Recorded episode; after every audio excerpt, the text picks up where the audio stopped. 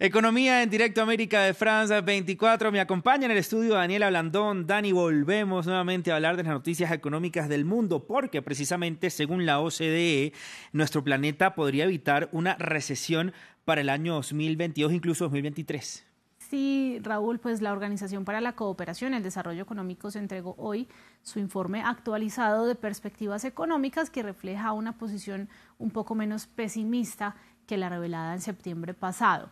También conocida como el Club de Países Ricos, esta organización cree que el mundo va a crecer 3,1% este año, que Estados Unidos concretamente lo harán 1,8%, que la zona euro lo harán un 3,3% nada despreciable.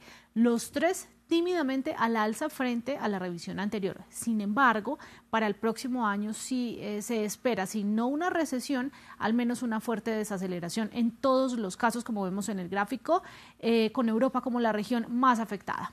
También se espera que la inflación siga su trote con muy pocas excepciones. La recomendación final eh, que hace la OCDE es seguir subiendo las tasas de interés para desincentivar el consumo y bajar la inflación, algo con lo que el Fondo Monetario Internacional está muy de acuerdo pero no así el Banco Mundial. El Banco Mundial ha dicho que esta política lo que hará es acelerar la recesión.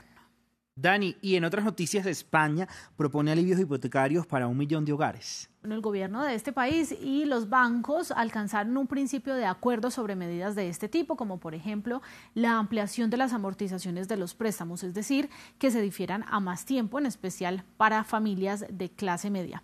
El gobierno les dio un plazo de un mes para ultimar detalles y firmar el acuerdo definitivo.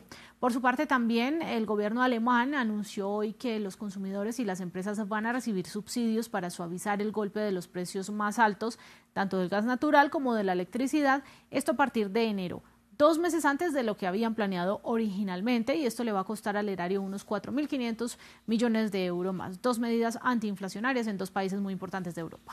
Cuando se habla de whisky y se habla también de un fabricante de juguetes, pues eh, no hay mucha cosa en común, ¿no? Pero, ¿qué los lleva a algo en común? Una pelea en los tribunales. ¿Por qué, Dani? Así es, Raúl, y lo van a ver ustedes en las imágenes que vamos a mostrar en unos segundos. La Corte Suprema de Estados Unidos decidió admitir una apelación de la marca de licores, usted la debe conocer, Jack Daniels, para evitar que una compañía que vende juguetes para perros use diseños que parodian su marca registrada, que es Old Number 7 Black Label Tennessee Whiskey. La historia es la siguiente, el gigante del whisky con sede en Kentucky había entrado en disputa de marcas con una empresa llamada VIP por su juguete para mascotas llamado Bat Spaniels, que ustedes ven en las imágenes, y que imita el diseño de una botella de Jack Daniels con alteraciones en el texto relativas a los perros. Entonces ya no dice 100% aprobado, sino 100% maloliente. Y hay muchos otros ejemplos dentro de las etiquetas. Tras la queja de Jack Daniels, su contraparte pidió amparo en un tribunal federal y en 2020 se dijo que este juguete era un trabajo muy creativo, que tenía un mensaje humorístico protegido por la primera enmienda de libertad de expresión contemplada en la Constitución. Jack Daniels no estuvo de acuerdo, acudió entonces de nuevo a la Corte Suprema y sus colegas, con, eh, grandes empresas como Campbell Soup, eh, Levi, Strauss, eh, Levi Strauss y Patagonia presentaron escritos que respaldan esta apelación diciendo que por años les ha pasado lo mismo, aunque esto no va a garantizar tampoco que le den la razón. ¿Y cómo no conocer a Jack Daniels? Usted una vez me regaló una botella para mi cumpleaños, sí. Ah, con Juan y Jennifer, no me acuerdo. Bueno, señor, pues... Indicadores económicos. Indicadores, Ani. Los mercados están operando la semana a la baja debido a las preocupaciones sobre medidas más estrictas en China para frenar el avance del COVID-19 que hicieron que el principal índice de la bolsa de Hong Kong cayera más del 1% por segundo día consecutivo.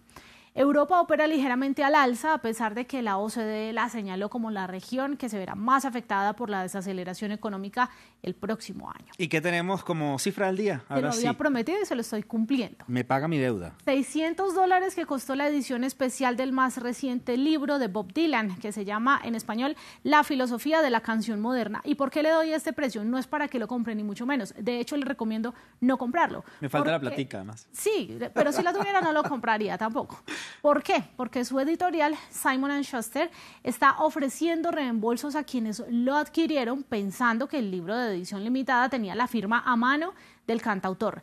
Esta empresa reconoció que los autógrafos no eran originales a mano, sino que eran réplicas impresas.